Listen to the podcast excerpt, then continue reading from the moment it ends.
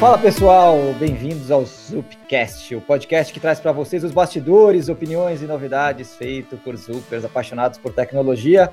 Meu nome é Felipe Almeida, sou um dos founders da Zup. Estou aqui com os meus sócios queridos, os co-founders Bruno César Piero Bom, Gustavo Debs e Flávio Zago. Fala um oi aí, galera. E aí, Filipão, tudo bem? Fala, Filipão, tudo bem? E aí, Felipe?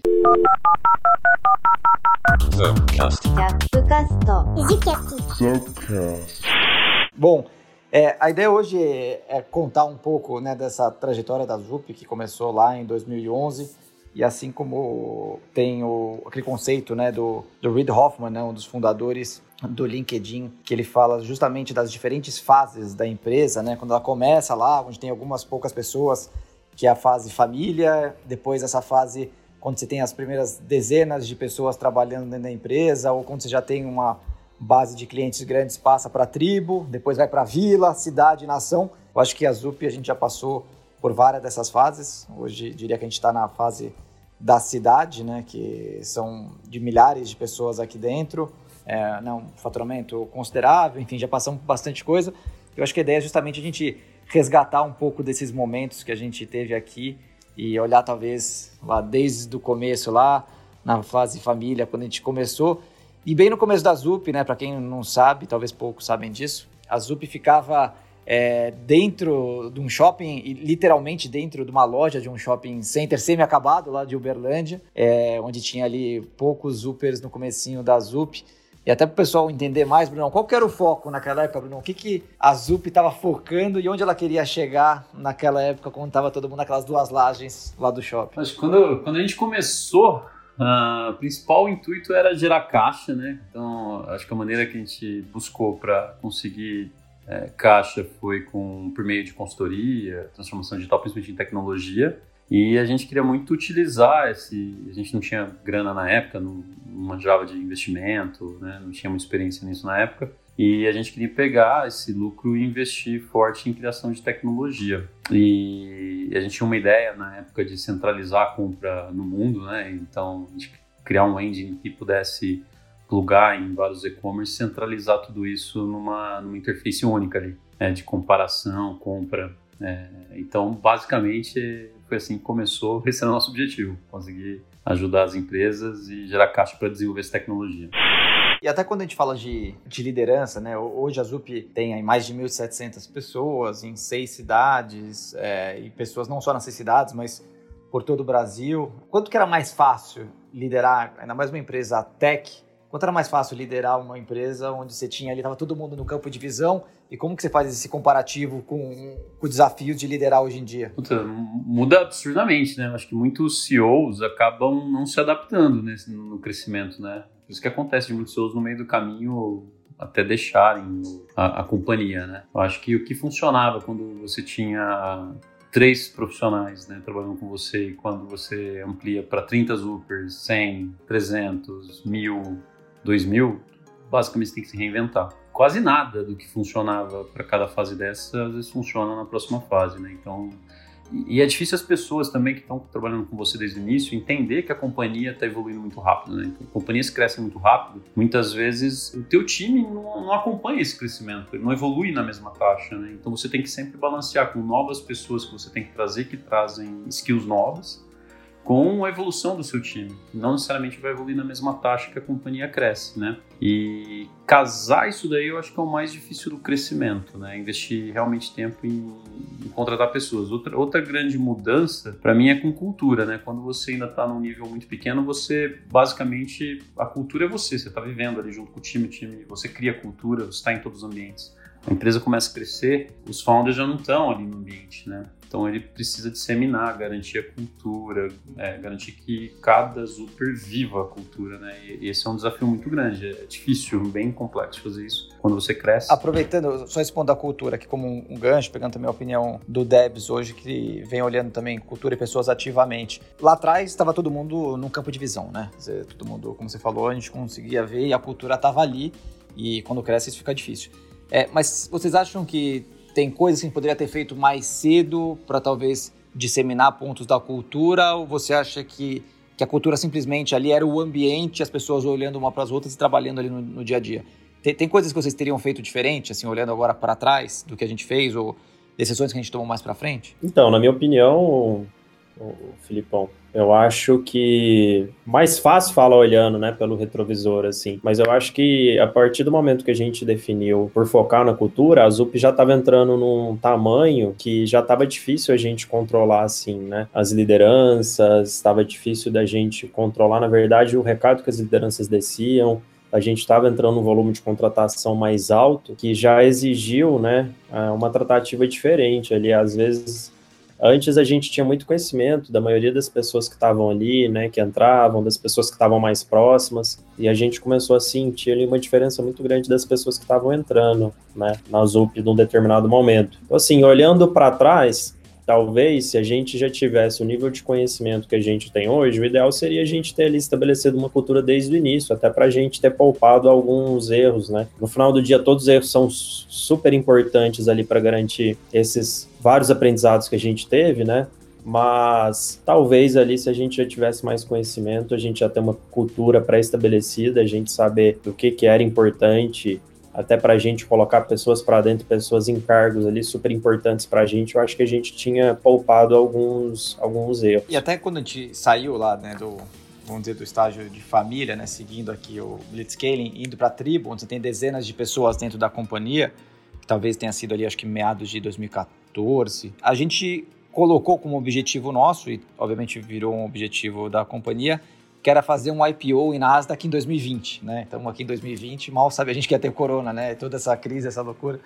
Mas a gente acabou colocando isso e a gente entendia que se a gente conseguisse chegar lá, é porque a gente realmente teria construído né, uma empresa muito legal, muito relevante, muito sólida, alguma coisa que realmente a gente pudesse é, se orgulhar. É, esse ano, né, a gente finalizou é, a transação de venda por Itaú, o que traz vários desafios legais, é, o, o, outros panoramas é, dentro da história da ZUP. Mas voltando lá atrás, vocês acham que ter esse sonho grande ajudou a nortear muitas das decisões que a gente tomou no, no dia a dia da ZUP? Eu, eu creio que sim, cara. Porque você vê muitas vezes, né, quando os founders não têm uh, o mesmo propósito, a mesma vontade, de chegar no, mesmo, mais ou menos no mesmo local, dá muita discussão, né? Então as decisões começam a ficar complexas entre eles, porque não tem clareza de onde quer chegar. Eu acho que a gente sempre teve essa questão de investir pesado, né, para crescer, para conseguir chegar próximo desse objetivo todo ano. Então isso tirava a gente da zona de conforto todo ano. Né? Lembro que a gente começava o ano falando assim, cara, não tem a mínima noção de como a gente de fato vai conseguir entregar o que a gente acredita que a gente, ou que a gente prometeu, né, para esse ano. Então era um trabalho que tirava a gente da zona de conforto, eu acho que isso foi, foi essencial para a gente ter chegado onde a gente chegou. Não chegamos talvez exatamente no mesmo lugar, mas acho que a gente chegou próximo. Então, para mim, isso é bem importante. E todo mundo tem que estar tá committed com isso, assim, senão vai ser aquela companhia que quando tomar uma decisão, todo mundo vai ter, não vai ter committed né, naquela decisão. Ô, ô Flavião, eu, o fato de a gente ter comentado lá atrás, como o Bruno falou, de reinvestir tudo na empresa, né? A gente nunca é, distribuiu um lucro né, da, da ZUP e a gente sempre focou em construir essa, essa grande empresa. Você acha que isso trouxe também uma, uma disciplina financeira e, e, foco onde realmente a gente deveria ter? Ah, sem dúvida, né? Eu acho que quando você, como fundador, sócio, abre mão né, do, do lucro, do, do rendimento da, da, da, companhia, mostra não só para as pessoas que estão dentro da empresa, tanto que você tem aquilo como algo muito maior do que o dia a dia ali, que ali de fato é um sonho mesmo, você quer realizar, e para fora também. Acho que as pessoas, quando você conta isso, falam: nossa, passamos esse tempo todo, nunca tiramos um centavo da, da empresa, a gente sempre reinvestiu é, todo o lucro da empresa em tecnologia e inovação. É, isso fortalece muito mais o sonho, cresce muito mais o sonho. Quem está fora olha com muito mais bons olhos. Né? Então, assim, acho que isso sempre foi uma, uma um ponto muito positivo para nós, assim, para não dispersar ou não mudar um pouco a, a, o foco ao longo da jornada, né? É, mas acho que até anterior a falar de lucro, a gente precisava de cliente, né? Só dá para ter lucro quando você tem, você tem cliente. E falando nessa época, e acho que você é, já tinha morado em São Paulo, mas obviamente em Uberlândia, e a gente resolveu realmente desbravar, e São Paulo era o, era o principal lugar para desbravar isso. E quais eram as principais dificuldades daquela época? A gente com com alguma, talvez 30, 40 pessoas, tendo que vir para São Paulo, vendendo para grandes empresas é, e tendo que concorrer com as maiores empresas de tecnologia global. Quais eram as dores que sentia naquela época? O primeiro ponto até a questão da gente entender os nossos gaps, assim, né? Eu acho que principalmente é, eu e o Gustavo, é, acho que claramente a gente sabia que, se, que, a gente não conseguiria escalar a companhia nessa parte de cliente. E, então, acho que principalmente quando você, você, Felipe e o Flávio entraram na companhia, eu acho que ficou claro assim que a gente conseguiu montar um time muito complementar. Né? E que juntos ali a gente conseguiria de fato atingir aquele objetivo que a gente tinha, que a gente tinha sonhado, né? Então acho que talvez um grande aprendizado que a gente teve que eu acho que funcionou foi a gente reconhecer isso logo, sabe? E eu acho que quando vocês entraram na companhia ali, fez toda a diferença no comecinho ali para a gente atingir os objetivos. Fala, Flavião, conta, conta das peripécias. Não, então, assim, eu acho que, que como é uma empresa muito nova, né, assim, do interior do Brasil, né, assim, a gente sempre falava sempre o eixo São Paulo, São Paulo Rio, São Paulo, de repente uma empresa de Uberlândia, né, interior é, do Brasil, chegar num cliente e, e começar a falar de que, que, quer fazer uma transformação digital, que quer mudar todo o mindset do cliente, vai falar assim, como assim? O que, que, vocês têm de case? A gente às vezes nem tinha case, né? Tinha alguma outra coisa que a gente tinha feito ao longo do caminho. Mas, então assim, eu acho que foi uma batalha no início de muito convencimento, né? Acho que, acho que nós quatro que a gente gastava às vezes muito mais tempo convencendo, tentando mostrar que que ele poderia arriscar com a ZUP naquele momento, que ele ia, ia ser um bom projeto, né? Então, assim, eu olho, eu, quando olho para trás nesse sentido, eu falo assim, meu Deus, talvez uma das grandes pontes que nós atravessamos ali de dificuldade foi essa o mercado de fato reconhecer a ZUP, né? Então, assim, até esse momento de reconhecimento foi um trabalho árduo nosso ali, né? De levar muitos nãos. Tem aquelas histórias de muita, muita POC sendo feita para poder mostrar que tinha qualidade de desenvolvimento, não, não ganhava nada. Muita POC, pouco resultado, né? Muita POC, pouco resultado. e, e, assim, e quando você começa a perceber que o produto, ele, a gente começou a ter, assim, reconhecimento, nossa, é um, é, eu acho que talvez foi um dos maiores momentos da nossa vida, assim, de, de perceber que a gente estava talvez atravessando aquela ponte complicado ali naquele momento, né? Mas foram bons momentos que talvez eu e você ali à frente dos clientes ali foi muito boas histórias, né, Felipe? Te, teve algum momento que alguém falou, cara, ferrou, não tá, não vai dar bom esse negócio aqui, o negócio não, não vai decolar?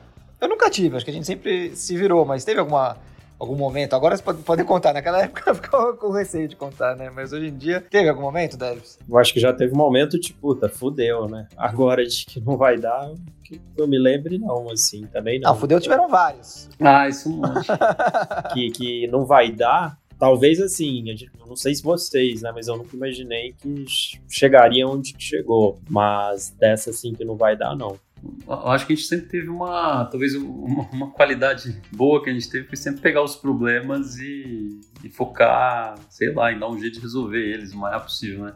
A gente teve que pivotar várias vezes, né? Eu até falei no começo aí sobre a questão lá de centralizar a compra, de joint venture buscar pé para fazer isso, aí não deu certo, a gente pivotou para outro caminho, aí desenvolveu o produto para não virar uma consultoria básica, conseguir pegar know-how. Então acho que cada problema que a gente enfrentava, a gente conseguia, acho que, pivotar muito rápido, assim, se adequar. Acho que no final isso acabava dando uma confiança na gente, né, cara? A gente já passou por tantas pivotadas rápidas ali, problemas, que se vier mais um, beleza, a gente sofre, mas sai do outro lado. Gente dá um jeito. Eu falo que pivotar, mudar rápido, virou quase que um traço cultural da ZUP, né? De tanto que a gente já fez naturalmente crescendo aqui no nosso estádio, no estádio de Vila, né, quando já estava com, com centenas de, de pessoas, que foi justamente quando a gente queria ser uma, uma, empresa de produto, né? É, a gente nasceu um pouco com essa vontade. Uhum. É, quando a gente fez a, a, captação de investimento lá em 2015, esse era o nosso, nosso pitch. Ali, nesse meio aí de fase como Vila, acho que ali perto de 2017, talvez, 18, a gente viu que a gente ia para consultoria, né? Onde a gente seria uma consultoria 2.0, uma New Generation Consultancy Firm, onde a gente iria ter ainda produto, time de P&D, para entregar ainda mais valor para os clientes. Mas essa foi uma pivotada que foi, acho que um pouco mais dolorida, né? Acho que era legal, assim, a gente passar um pouco o que foi isso e a, gente, acho que pelo menos a gente teve a consciência que o produto não estava levando a gente onde a gente queria e tinha um mercado incandescente, né, pegando fogo ali de projetos de transformação digital que os clientes estavam demandando muito e a gente estava suprindo uma, uma necessidade grande do mercado, né? Eu acho que a, a, gente sempre teve aquele crescimento consistente, né? Apesar de ter pivotado várias vezes, a gente sempre conseguia manter taxa de crescimento 100%, né? Desde o início da ZUP, né? Um negócio quase um relógio ali. E eu acho que quando teve essa, essa decisão, foi muito com base de que a gente chegou na, na, conclusão que o mercado brasileiro para produto tech for devs ali, stack de desenvolvimento, ele não tinha um mercado é, potencial que seria possível a gente continuar nessa taxa de crescimento nos próximos 3, 4 anos. Né? Então, acho que isso ficou meio que claro para a gente, não foi fácil chegar nessa conclusão, Muito, muitas, muitas reuniões né?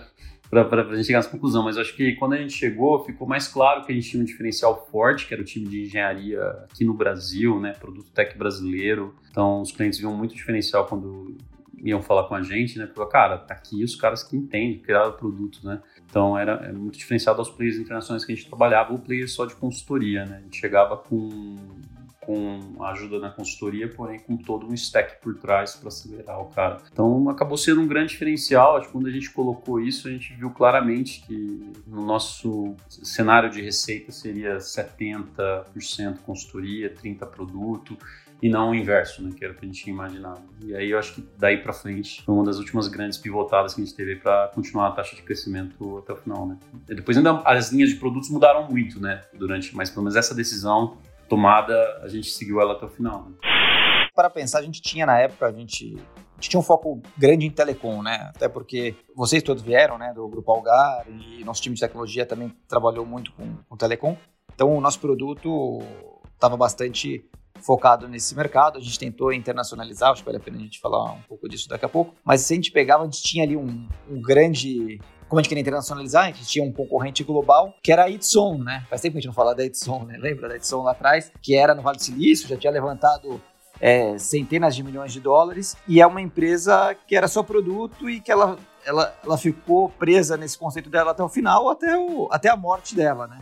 Vocês acham que de alguma maneira isso também influenciou essa decisão de o cara era vamos dizer assim, tão obcecado, cego naquela estratégia que ele foi até a parede. Quando chegou na parede, ele bateu e morreu e a empresa sucumbiu. E, mas aí a gente pouco a pouco foi entendendo que o mercado de telecom, para aquele produto que a gente tinha, a curva né, de amadurecimento seria muito mais longa e isso de certa maneira, puxou a gente por esse lado mais de consultoria? Não sei se foi por causa da, da Itzon, acho que até que não. Acho que foi talvez mais até pelo mercado financeiro nosso, que estava crescendo muito, estava é, tracionando muito mais. Eu acho que ali era uma grande aposta da gente conseguir ter um stack global para telco, né? A gente investiu pesado para isso, foi com vários Mobile, World Congress, tentamos é, trabalhar com vários operadores no mundo, foi um investimento pesado ali. E no final, é, a gente viu que não estava dando muito certo é, estratégia por vários motivos e, e, a gente acabou vendo que o mercado financeiro estava muito mais quente, né? E de fato a gente acabou focando mais no mercado financeiro. Talvez a, as melhores variáveis para a gente tomar essa decisão vieram do, do, do tra da tração no mercado financeiro, né? Que estava muito melhor do que um stack para telco. Né? Foi aí que a gente começou a investir cada vez mais no, no mercado financeiro. E até falando de internacional, o que vocês acham que foram assim, o, as, os grandes erros né, na nossa tentativa de internacionalização? A gente é, foi para fora do Brasil, patrocinou o Mobile World Congress lá em Barcelona há vários anos, fizemos reunião em pelo menos 10 ou mais países. É, quais foram os grandes aprendizados? O que vocês acham dessa tentativa frustrada? Porque a gente realmente não conseguiu né, é, fazer o que a gente queria lá atrás, mas trouxe vários aprendizados também, né? Trouxe coisas importantes. Qual é a visão de vocês dessa, dessa tentativa nossa do passado? Foi muito legal, assim. Acho que a gente aprendeu bastante coisas, assim, né? É, eu acho que primeiro a gente tentou trabalhar com parceria, né? Que já tinha uma posição global no, no segmento. Eu acho que a gente aprendeu que tinha um choque cultural muito forte entre o jeito, nosso jeito e o jeito do parceiro. É, eu acho que o mercado de telecom também, talvez no pode não ter sido a melhor aposta para internacionalização, porque é um segmento mega concentrado, né? Então você pega, são poucas operadoras. Compara o número de, de, de, empresas financeiras nos Estados Unidos versus o número de operadoras de telecom nos Estados Unidos, né? Então acaba restringindo muito e são decisões. É, trocar todo o stack o nosso stack acabava sendo uma decisão muito grande para uma empresa muito gigante, né? Então é, eram sempre negociações muito longas, né? E, e complexas. Acho que aí também a gente talvez tomou algumas decisões erradas. Eu acho que o fato da gente não ter mantido uma força de venda, ter contado com o parceiro como força de venda próxima do cliente, claramente não foi uma boa estratégia. A gente deveria ter montado nossa força própria porque o nosso o cliente queria falar com a gente, né? ver o nosso DNA, ver a nossa forma de, de, de, pensar, de agir. E quando a gente ia lá fazer uma reunião incrível, depois a gente não conseguia ter, ter, ter cadência, né? Eu acho que foi outra falha, a gente deveria ter montado talvez operação própria mesmo nessa jornada. Se fosse refazer hoje, seria com talvez um segmento maior, é, onde tenha mais clientes potenciais, não, maior em tamanho, mas maior em, em, volume de clientes ali, eu acho que era, se fosse hoje, eu mudaria isso e time próprio mesmo ali no front com o cliente, acho que faria muita diferença. É, até, até dúvida minha mesmo, Filipão, você que estava mais próximo aí, te devolvendo a pergunta, o que, que, que você acha? Ah, eu acho que, acho que de fato, a gente não, não, como o Bruno falou, a gente não teve um commit de montar uma estrutura e realmente desbravar essa outra região e, obviamente, tinha um desafio da própria indústria que a gente estava escolhendo. Mas eu acho que no final do dia é, trouxe para a gente aprendizados legais que forçou a gente a tirar a cabeça para fora, sair né, da, de dentro do nosso casulo, de Uberlândia, de São Paulo, do Brasil, e estar tá no mundo, conversando com pessoas em outros países, conhecendo outras startups. Então, acho que sempre traz um refresh que ele é subjetivo, mas acho que no todo ele, ele ajuda. E acho que também acabou ajudando em, em termos de visibilidade da ZUP, né? Como a gente persistiu nessa estratégia internacional, acabou até trazendo uma visibilidade para os clientes do Brasil, né? Que acabou sendo, sendo positivo e conseguindo ser uma marca mais conhecida aqui e abrindo novas portas para a gente desbravar. E, e, de novo, né? Assim, é muito mais fácil quando a gente olha para trás, mas no momento ali parecia tão claro quanto 2 mais 2 igual a 4, assim, parceria com, com um player super grande que poderia escalar a gente a nível mundial, né? Parecia muito óbvio, né? E meio que na nossa história conta um pouco isso, né? Sempre que é muito óbvio assim, nunca é tão óbvio, né? Nunca é tão, tão certeza. Assim. Verdade. Caso do Buscapé. Do Buscapé também era muito óbvio, assim, cara, não tem como dar errado, assim. É, não, deu. Ah. Esse caso da, da, parceria com a maior empresa, assim, né? De maior player de telecom do mundo, a gente já tem a solução pronta, não tem como dar errado. Assim. Deu. Não, e, e, e aí pensando nessas viagens também, pensando nessa austeridade que a gente tinha financeira, né, de também de como a gente cresceu o bootstrap no começo, foi fazer uma rodada em 2015. É, puta, acho que nenhuma dessas viagens a gente nunca deitou numa classe executiva, né? A gente sempre foi econômica e isso quando eu lembro que acho que eu o Brunão, a gente foi para Colômbia uma vez, eu voo longo para Colômbia, né? São quase seis horas, para cinco horas e meia, se não estou enganado. E a gente saiu numa madrugada, acabou o voo lá, fizemos uma reunião, pegamos outro voo, voltamos na outra madrugada, tipo, nem pra gastar hotel, né? Foram duas noites Não, seguidas. Eu te falar que as classes econômicas eram boas, perto dos Airbnb que você arrumava, eu dormi no sofá. Teve um dia que eu fui dormir, tira, tiramos no Paroímper, né? No Paroímper, eu fui dormir no sofá, eu sou gigante. É, essa é uma curiosidade, pra, pra quem não conhece, eu sou o mais alto dos quatro sócios, o Bruno é o mais baixo. Né? Então... tá bom, tá bom. Eu, é justamente o contrário. E a Filipão, gente... mas não, não condiz. E a gente sempre, enfim, tentando economizar, uma, achar uma boa, um bom custo-benefício, ou a gente ia para um Airbnb, ou até já ficou em alguns hotéis aí com beliche, dois beliche, era, era divertido. Mas eu sempre tirava na, na sorte ali no, no, sorteio quem quer dormir no sofá, porque sempre tinha uma cama boa, duas mais ou menos, e uma era horrorosa. E, e a horrorosa normalmente sempre caiu o Bruno, mas para nossa sorte, o Bruno é o que melhor dorme de todo mundo, né? Dos quatro, é o que mais desmaia, é o que mais é, então qualquer canto que a gente largasse ele, tava tudo certo, tava, tava resolvido. Mas essas foram, foram boas histórias, né, Zagolini? Madrid, teve algumas viagens boas, né, nesse sentido. Nossa, sem dúvida, viu? Nossa, lembrando assim, a gente fica lembrando as histórias, é tão bom assim, recordar também, né? Bons momentos, viu? Barcelona, puta, foram, foram realmente boas histórias. Mas chegando agora mais perto, né, do, do estágio que a gente está hoje, né, nessa etapa de cidade, com milhares de supers, e pensando para onde a gente está olhando e para onde a gente está indo, né? Qual que é o grande sonho atual, Bruno? Eu acho que até vale a pena um pouco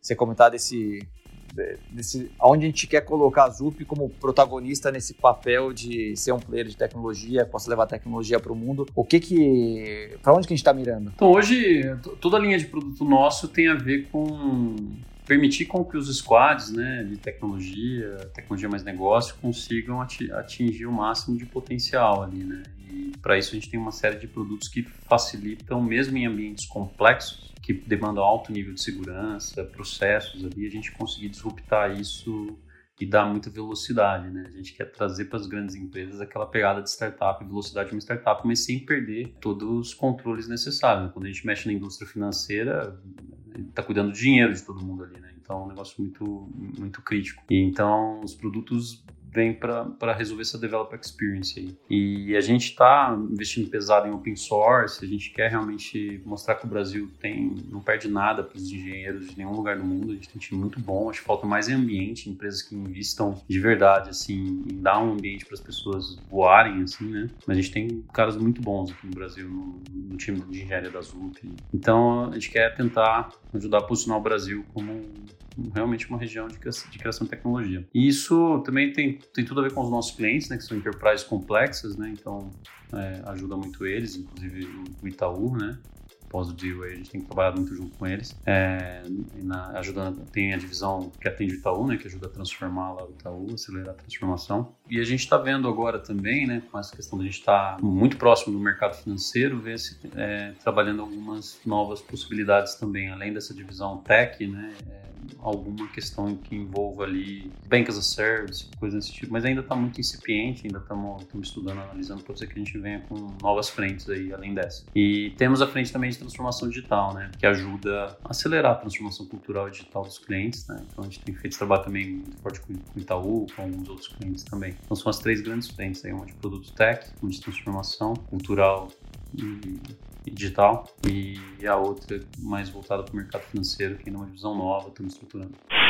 E a gente sempre foi, acho que uma empresa super parceira dos clientes, né? Se talvez o conceito de customer centric, eu acho que de certa maneira a gente sempre tentou se colocar ali no sapato do cliente, a gente sempre tentou sentar do mesmo lado da mesa do cliente para é, o sucesso do que a gente entregava para os clientes era o nosso sucesso. Aquela iniciativa, ela foi bem entregue do ponto de vista de tecnologia, de prazo, mas não foi um sucesso do ponto de vista de negócio, para a gente também era um fracasso. Né? A gente queria que os negócios realmente decolassem. Mas a gente também sempre teve essa visão é, super-centric, né? de cuidar do super, é, e à medida que foi possibilitando a gente melhorar é, nossas sedes, nossas remunerações, enfim, tudo que tange o Zuper em si. Hoje em dia, obviamente, a gente está num cenário diferente, né, dado é, toda a questão do, do corona, mas a gente criou internamente uma área que é o Super Experience, né, que é justamente para dar essa atenção desde o momento zero, lá onde o Super foi entrevistado, foi contratado, e durante toda a vida dele aqui na Zup, que o Flávio tem, tem liderado, é, Flavião, conta um pouco o que é o Super Experience para a galera entender um pouco dessa visão que a gente tem, esse cuidado que a gente pretende ter, que agora é um desafio ainda maior com todo mundo estando em home office. Né? Essa área é uma área que tem uma. É, eu, eu, eu, falo muito que, na verdade, a gente quer encantar o Super, a gente quer criar uma experiência para o Super onde ele se sinta é, bem, tanto no ambiente profissional quanto hoje em casa, porque hoje, na verdade, acabou que uniu esses dois momentos, né? Ele está trabalhando dentro de casa. Então, é, a Sara sempre se preocupa, está se preocupando muito, inclusive, assim, de como a gente está tratando quando o Zuper está ficando dentro da casa dele. Se ele está tendo, é, fisicamente, está bem, está é, sentado numa boa poltrona, está é, tendo concentração. É, a gente sabe que você, quando sai do ambiente de trabalho e vai para casa, você tem é, várias situações que você vai ter que conviver em casa. Então, que tipo de serviço ou de assistência que a gente pode dar para esse super para melhorar o dia a dia dele, né? Então, assim, eu acho que essa área ela tem uma, uma atenção, um carinho muito especial com o super, assim, individualmente. Então, assim, a gente analisa bem casos, assim, é, estilos de pessoas para poder, de fato, atender da melhor forma possível. Isso é legal porque quando o super ele sente isso, né, e ele ele coloca isso de uma forma, ele externaliza isso para outras pessoas, é, isso é muito legal, porque as pessoas falam assim, caramba, a empresa que você trabalha faz isso com você, nossa, tem isso, tem essa atenção, tem esse carinho. Então, é, o time vem fazendo um trabalho assim super legal, assim, com um roadmap imenso ainda de coisas para fazer, é, para de fato a gente encantar o nosso super, né? Que hoje nós somos uma família, a gente quer que todo mundo seja fique super bem, seja em casa, seja no trabalho. Então é uma área bem legal, assim, nova e você percebe que as empresas também estão buscando esse tipo de, de, de ação, né? Assim, a preocupação com a pessoa no todo, não só ali durante o ambiente de trabalho. Então está sendo muito legal o desafio. Ô Debs, até pensando na, nesses novos supers que estão vindo, que a gente está buscando, e a gente está ativamente buscando ter um time cada vez melhor, contratar mais pessoas, mais projetos de, de inovação, é, e você que que tem aí a parte de talent acquisition, né, junto contigo, o, o time de culturas próximo. O que, que você enxerga que é o grande, a grande oportunidade que a ZUP atrai essas pessoas para realmente trabalhar aqui dentro, para virem para cá, para buscar um, um novo ambiente para poder se desenvolver? Cara, eu acho que sim, tem vários pontos, né? Eu acho que começa desde o nosso propósito, né, de, de, de gerar né, esse ambiente de crescimento exponencial, seja desde desde para o nosso cliente, mas para a carreira da pessoa mesmo, né? Então, a gente está falando impactar todos ao nosso redor com, com, com, esse ambiente de crescimento exponencial.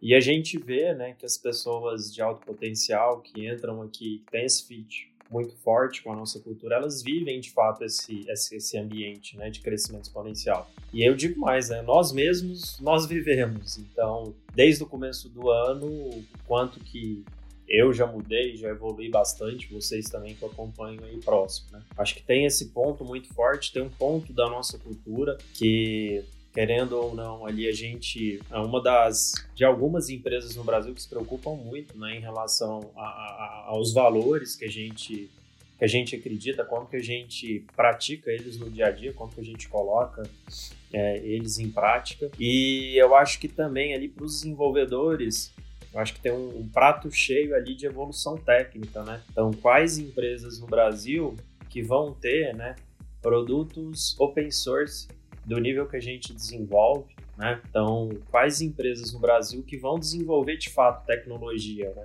Eu falo que a maioria das empresas brasileiras elas usam tecnologia como meio. A gente está criando tecnologia de fato, né? a gente está criando plataforma, a gente está criando produtos para outros desenvolvedores usarem. Né? Então, eu acho que, que, que, isso assim é muito é, é, é muito rico, é um prato muito cheio ali para o desenvolvedor. Além disso, que a gente tem vários sabores, né? Além dos nossa equipe de P&D, a gente tem a equipe de transformação, né? Que é um desafio ali que que é super interessante, né, para a carreira. Imagina você estar tá ali junto do maior banco privado da América Latina e ajudando ele a fazer uma transformação digital. Né? Então, eu acho que é uma união mesmo de propósito, né, de por que que a gente faz, de como que a gente faz, que é a nossa cultura, e o que que a gente faz, que eu acho que é tecnologia de ponta, né? E, obviamente, com quem que a gente faz, né? Que eu acho que o nosso, nossa equipe, tanto o nosso corpo executivo quanto as pessoas, nesse ambiente que a pessoa vai entrar e, e, e vai trabalhar com, é um ambiente ali muito propício, que ela consegue crescer e, e enfim, e até fazer amigos e levar para toda a vida. Né? E, e, pensando no cara que está hoje lá em Mato Grosso, em Manaus, em Curitiba, em Porto Alegre, e onde a ZUP não tem escritório quer trabalhar na ZUP, como que esse cara faz? Esse cara entra no www.zup.com.br barra vagas e candidata. Porque de fato hoje não tem mais fronteira, né? Eu acho que tem, a gente está procurando caras técnicos bons, estando mais ou menos no nosso fuso horário, dá para trazer pro time, né? Uhum. É, eu acho que nesse ponto, assim, se tem algum ponto positivo nessa pandemia foi uh, ficar claro, né, que o trabalho remoto aí ele veio para ficar, obviamente todo mundo, todas as empresas elas vão precisar aprender bastante como lidar, mas eu acho que a gente quebra várias barreiras, né? Hoje mesmo no nosso bootcamp, no bootcamp para quem não sabe é um programa que a gente lançou de aceleração para desenvolvedores juniores que eles vão ter durante três meses um conteúdo de ponta. Quantos são? É, são 40 juniores, é, divididos entre Zup e Itaú. E nesse programa é, só de curiosidade, né? Conversei bastante com um rapaz que é de Canoas, né? Rio Grande do Sul. E ele falou justamente isso, assim, cara, quando que eu teria oportunidade de passar, de participar de um bootcamp da Azul e ver as tecnologias que eu tô vendo em Canoas? Assim, seria impossível é uma palavra muito forte, né, de ser dita, mas seria muito inviável, uma chance muito pequena, né? Então, eu acho que é isso e, e, casa, né? Une muito com o nosso propósito, com o nosso sonho grande de levar tecnologia e oportunidade para regiões menos favorecidas, né? Então, imagina quantos talentos a gente tem espalhados aí pelo Brasil em regiões menos favorecidas que a gente vai poder estar tá descobrindo, vai poder acelerar a carreira deles e levar esse ambiente que a gente acredita, né? Bom, e pensando para frente, né? É, rumo a virar uma nação. Acho que tem vários desafios. É, acho que o Debs falou um pouco disso. Acho que nós, como empreendedores que fomos desde lá do começo, a gente sempre pivotou, evoluiu, e eu acho que, sem dúvida nenhuma, quando chega nesse nível de cidade-nação, é, você precisa reaprender muitas coisas, precisa dar um, um, reboot do sistema, que dá uma atualizada forte do sistema para conseguir acompanhar esse, esse crescimento. Mas o que mais aí é, vocês estão olhando para frente para a gente conseguir ter esse status de nação daqui a um tempo, com esse crescimento, com esse impacto no Brasil de tecnologia? Eu acho que eu tenho pensado muito nisso, assim, pensando indo para um estágio de nação, acho que minha maior preocupação é que se a gente for analisar, né, a maioria das empresas que estão em estágio de nação querem ter a velocidade de uma startup e a maioria das startups gostaria de ser uma nação. Então, é quase o contraditório, né? Sim, quando você pega a evolução né, de uma empresa. Só que o problema é quando você vira uma nação, é, você internamente você tem iniciativas, produtos que estão umas em fase startup, outras em fase nação, outras em fase família, cada uma numa fase diferente, né? Então talvez o maior ponto que, que, que a gente vem trabalhando aqui, eu venho pensando muito, é como a gente se transforma nessa nação, mas sem perder toda a agilidade. Sim, sem, é conseguir trabalhar de forma clara, onde um item está no estágio nação, vamos tratar de uma forma mais com cara de nação. Mas, porém, se uma iniciativa, um processo, uma boa prática ainda está numa fase muito early stage, a gente ter a velocidade de uma startup naquilo. Né? Então, acho que o grande desafio é ter esse modelo híbrido, não perder isso. Né? Não virar aquela nação tradicional, lenta. É, é. então, é o que a gente tem testado mecânicas e formas de se organizar para a gente conseguir se tornar essa nação, mas uma nação ágil, assim, acho que é uma preocupação nossa agora. A gente tem se preparado bastante para isso dentro dessas frentes que a gente já comentou um pouco atrás aqui, né? Frente de produto tech, uma frente em financial e outra frente em transformação. É, e sem contar com o desafio de pessoas, né? Quando a gente fala de uma nação, a gente tá, fala de, de uma quantidade maior ainda, obviamente, de pessoas, que uma quantidade maior ainda de lideranças, né? Uma quantidade maior ainda né, de, de, como que a gente vai conseguir né, alinhar as expectativas, dar uma boa experiência aí, como o Zago já vem fazendo, vem falando. Acho que tem vários desafios aí super interessantes, né? Desde desenvolvimento, contratação, evolução também. E possivelmente a gente não tem todas as respostas aqui dentro, né? A gente tem reforçado o time, trazendo várias pessoas legais, com experiência de mercado, de grandes empresas, de startup, porque sem dúvida nenhuma os próximos passos são desafios novos, desafios que, que a gente ainda não conhece, que só com um time híbrido, né, multidisciplinar e pluralidade a gente vai conseguir chegar lá. Quem tiver vindo para a ZUP, o ritmo é esse. Quem tiver afim, o Deves já, já falou. Alguma consideração final, senhores? Cara, eu acho que é isso. Venham se juntar ao nosso ambiente de crescimento exponencial. Nós temos vários desafios e temos grandes sonhos, grandes projetos aí pra gente trabalhar juntos. Zagolin? Ah, eu, eu tenho uma, uma, percepção que eu venho percebendo, assim, uma coisa que eu venho analisando muito nesses últimos meses, né, assim, que, é, que eu acho que a, se a ZUP em algum momento para essas pessoas tem que ser algo de transformação. Então, se essa pessoa quiser vir para um lugar onde que ela vai é, se transformar, vai poder é, exercer, trabalhar, aprender, né, assim, e que se em algum momento ela passou por aqui, a ZUP de fato foi, foi uma empresa muito relevante para essa, pessoa. Assim, a gente foi um ambiente que ele cresceu, que ele vai guardar aquilo como uma história de vida. Assim. Então, acho que isso, se a gente tiver essa essência sempre, assim, de ser algo que a gente sempre motivar as pessoas a, a não ser só mais uma empresa, ser uma empresa que foi muito relevante na vida dessa pessoa, acho que a gente é, está realizando sonhos, isso é muito legal, assim, fico muito orgulhoso. Bom, beleza, pessoal. Super obrigado pela participação em mais um episódio do nosso Subcast. Foi muito bom o papo de hoje. E lembrando que quem quiser nos conhecer mais, é, a gente tem o nosso Subcast no Spotify, Google Podcast, também no SoundCloud, também no LinkedIn você consegue encontrar todos nós, o time da ZUP, o time de Talent Acquisition para você que quer trabalhar e as vagas estão no nosso site, como o Debs falou atrás. Obrigado, valeu e até a próxima.